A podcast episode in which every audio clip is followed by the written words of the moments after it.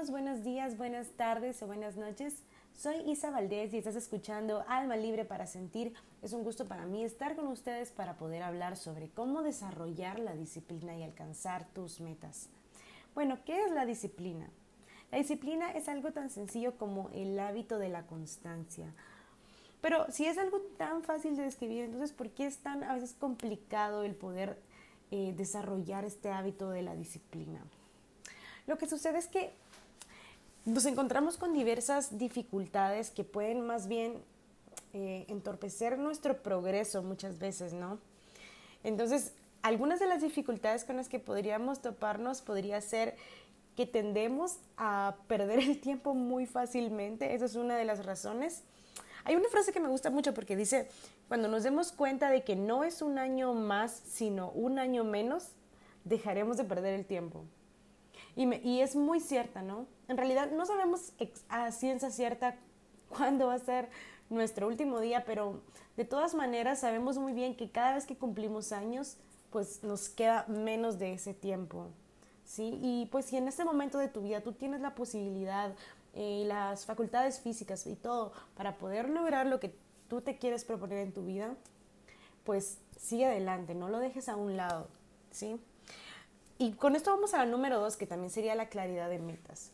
Esta es muchas veces eh, la parte más complicada porque, digamos, para ustedes poder lograr algún sueño que ustedes tengan o poder cumplir alguna meta, sea grande o sea pequeña, necesitamos llegar desde el punto A al punto B.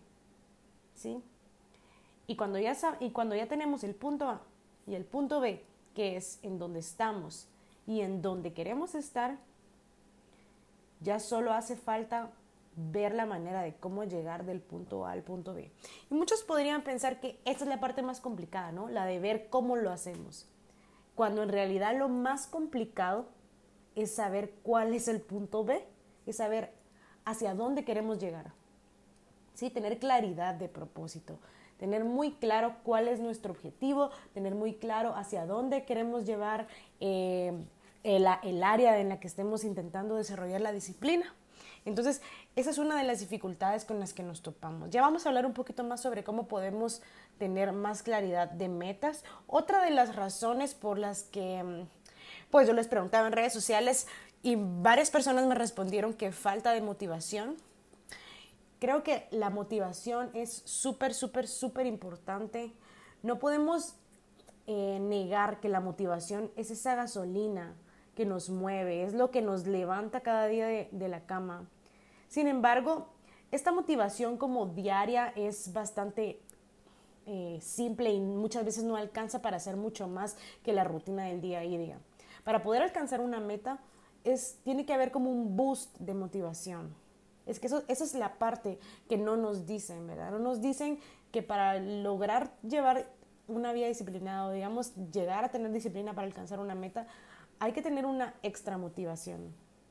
Y es aquí en donde nos podemos quedar un poco estancados porque nos toca buscar esta motivación, nos toca explorar cuál de las maneras de, motivarnos es la que funciona en nosotros y que de verdad no nos deja echarnos para atrás, porque digamos, muchas personas pueden empezar, por ejemplo, en el gimnasio porque mm, les parece que pues que quieren mejorar su condición física o quieren o tienen, digamos, otros objetivos, como llevar una vida más fitness. Entonces, al principio pues hay bastante motivación, ¿no? Porque todo es nuevo, que nuevo gimnasio, nuevo, eh, nuevas personas y lo que sea, pero conforme va pasando el tiempo, la motivación también va disminuyendo. Y es acá en donde vemos personas que abandonan no solo el gimnasio, sino las clases de guitarra, las clases de karate, o que, o que pues al final no le encontraron mayor eh, motivación a su carrera. Y no estamos hablando de quienes se salen porque no les gusta, sino más bien cuando alguien se sale porque simplemente ya no encontró motivación, ya no nada lo despertaba para levantarse e ir a la universidad. Entonces, esta, la motivación realmente puede tener, o sea, esta falta de motivación puede tener consecuencias negativas en nuestras decisiones, ¿sí? Porque al final si la motivación es lo que nos levanta, ¿qué pasa cuando ya no tenemos esa motivación? Ya no nos levantamos, ¿no? nos quedamos ahí, nos quedamos en la zona de confort. Entonces, hay diversas áreas, ¿no? En donde la disciplina realmente cuenta. Hay diversas áreas en donde la disciplina es muy importante, como el área financiera. Eso no lo podemos negar. Por ejemplo, el llevar una cuenta de ahorro. Bueno, lo cual no me siento la mejor persona diciéndolos porque la verdad no tengo mayores ahorros en este momento, pero sí que estoy en un buen momento para empezar a hacerlo porque pues es una de las áreas en las que, a las que no he llevado la disciplina todavía, pero tiene beneficios muy buenos y ya estoy planificándolo. Justamente leía en un libro algo que me encantó, que decía que, que uno está programado para disfrutar gastar, ¿no? Uno está programado para disfrutar gastar, pero uno tiene que reprogramar el cerebro para uno encontrar placer en ahorrar y en invertir. Eso me encantó y creo que eso, esa idea me va a ayudar mucho a poder eh, ahorrar, ¿verdad? Empezar una cuenta de ahorro. Otra, otra área, tu salud, ¿verdad? Tu salud para tú siempre, pues, mantener tu fuerza corporal, ¿no? Y sentir que tienes ese control sobre tu cuerpo, el poder también comer de una manera saludable también requiere cierta disciplina y tú vas a ver los beneficios en tu salud.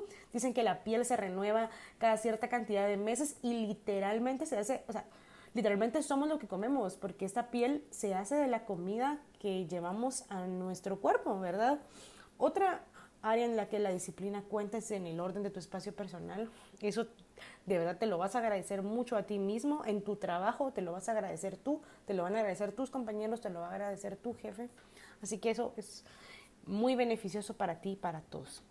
Eh, también si tú estás empezando un negocio o en la, en la universidad, si estás estudiando, y pues también eh, hay diversos beneficios de, eh, con la disciplina, ¿no?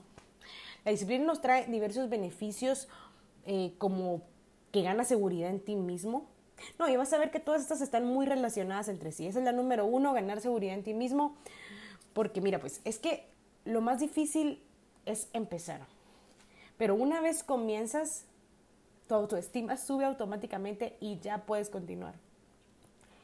Te va solito. Y es que mientras más te gustas, consigues más confianza en ti mismo y esto te lleva nuevamente a poder solucionar problemas en tu día a día. ¿Sí? Y bueno, y, también la seguridad en ti mismo está relacionada con esta parte de cumplirte promesas a ti mismo. Pero para cumplirte promesas a ti mismo, primero tienes que hacerte promesas a ti mismo. No me refiero que digas, ay, te prometo que... No, no, no, no tiene que ser tan protocolario, pero digamos, tú podrías establecer ciertas metas diarias, empezar con metas simples. Ya te voy a hablar un poquito de cómo comencé yo a llevar una agenda. Eh, entonces, cada vez que tú te cumples una promesa, ganas seguridad en ti mismo porque sientes, porque confías en tu palabra, ¿sí?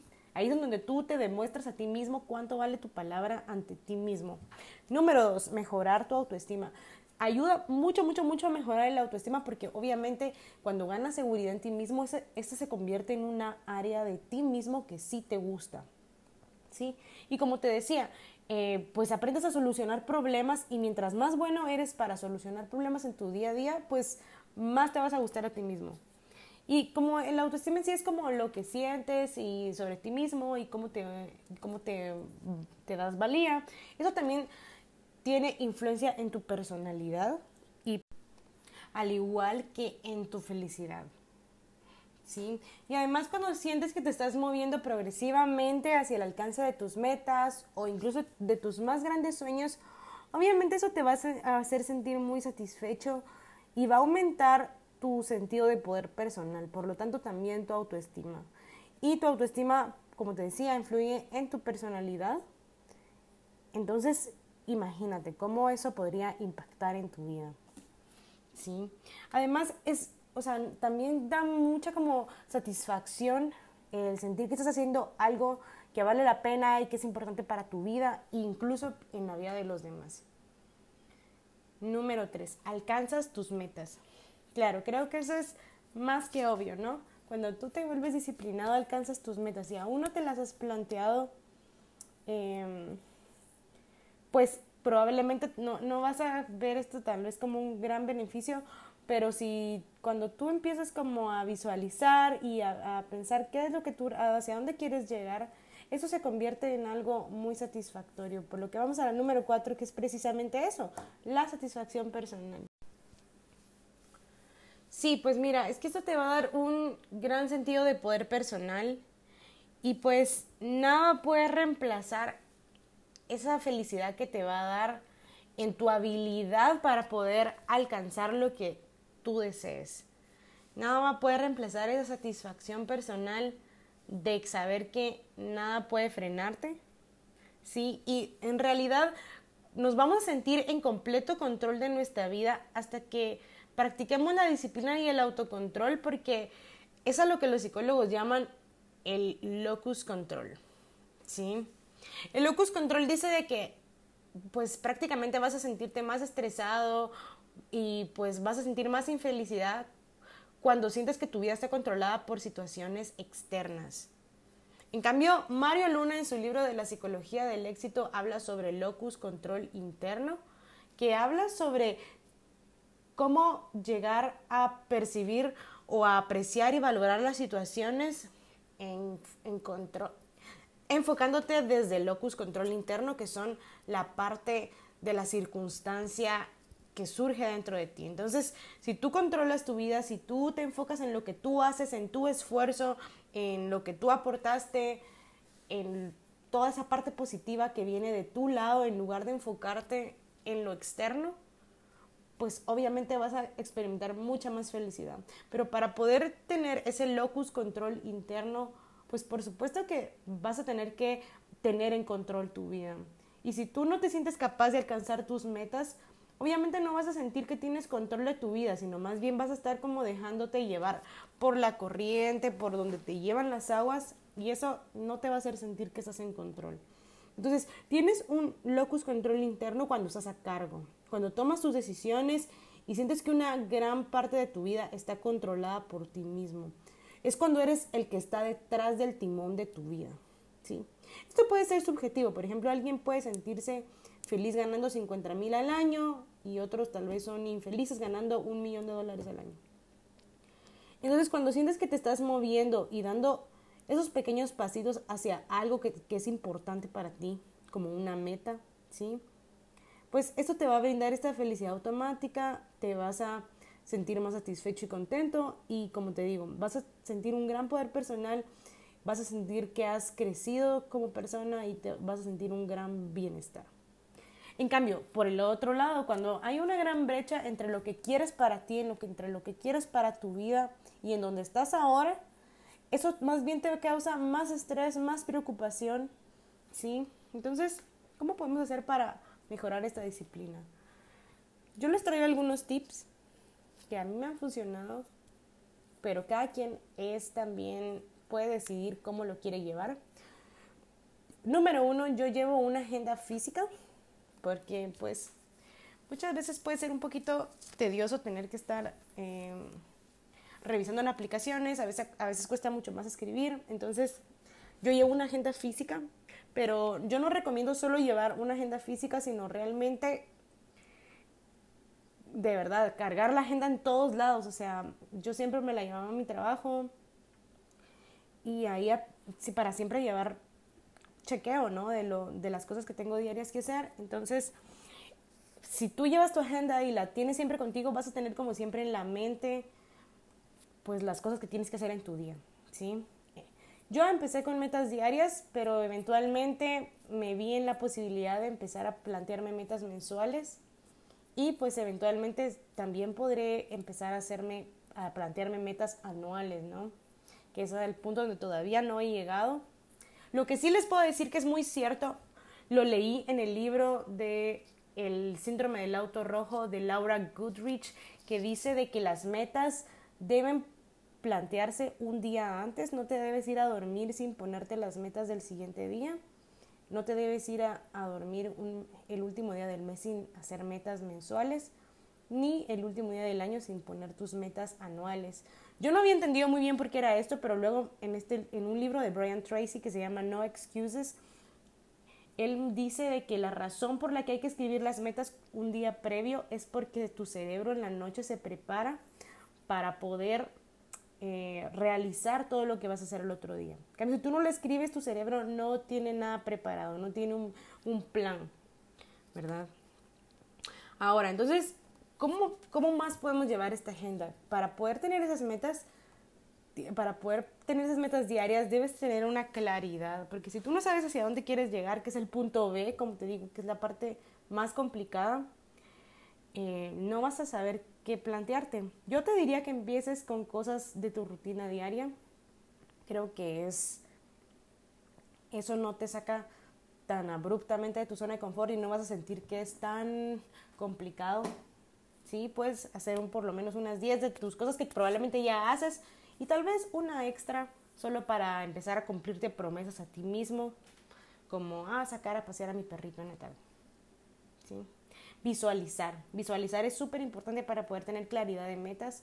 O sea, no podemos tener una meta si no lo hemos visto. O sea, y si tú ya lo viste en tu mente y tú le dedicas un tiempo al día para alimentar esos pensamientos, para alimentar esas imágenes mentales y visualizar y visualizar, mientras más detalles le pongas a tu visualización, más fácil va a ser para ti en saber cómo llegar hasta ahí. Como te digo, cuando ya tienes definido el punto B, la manera de llegar del punto A al punto B viene solita, viene totalmente solita. Entonces, cuando tú visualizas, intenta hacerlo con la mayor cantidad de detalles. Si quieres ser un músico, bueno, pues imagínate, ¿no? ¿Cómo es el escenario en donde estás? ¿Cómo es el suelo? ¿Qué ropa llevas? ¿Sí?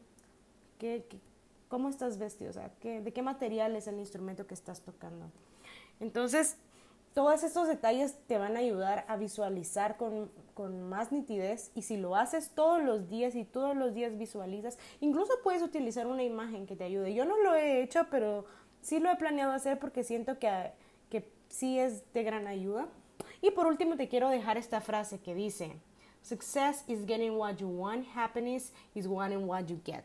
En español sería, el éxito es obtener lo que quieres. Felicidad es querer lo que obtienes. Y esto fue todo por hoy. Espero que te haya gustado. Si te gustó, compártelo con tus amigos o con alguien a quien creas pueda gustarle. Soy Isa Valdés y estás escuchando Alma Libre para Sentir. Un abrazote para todos y hasta la próxima.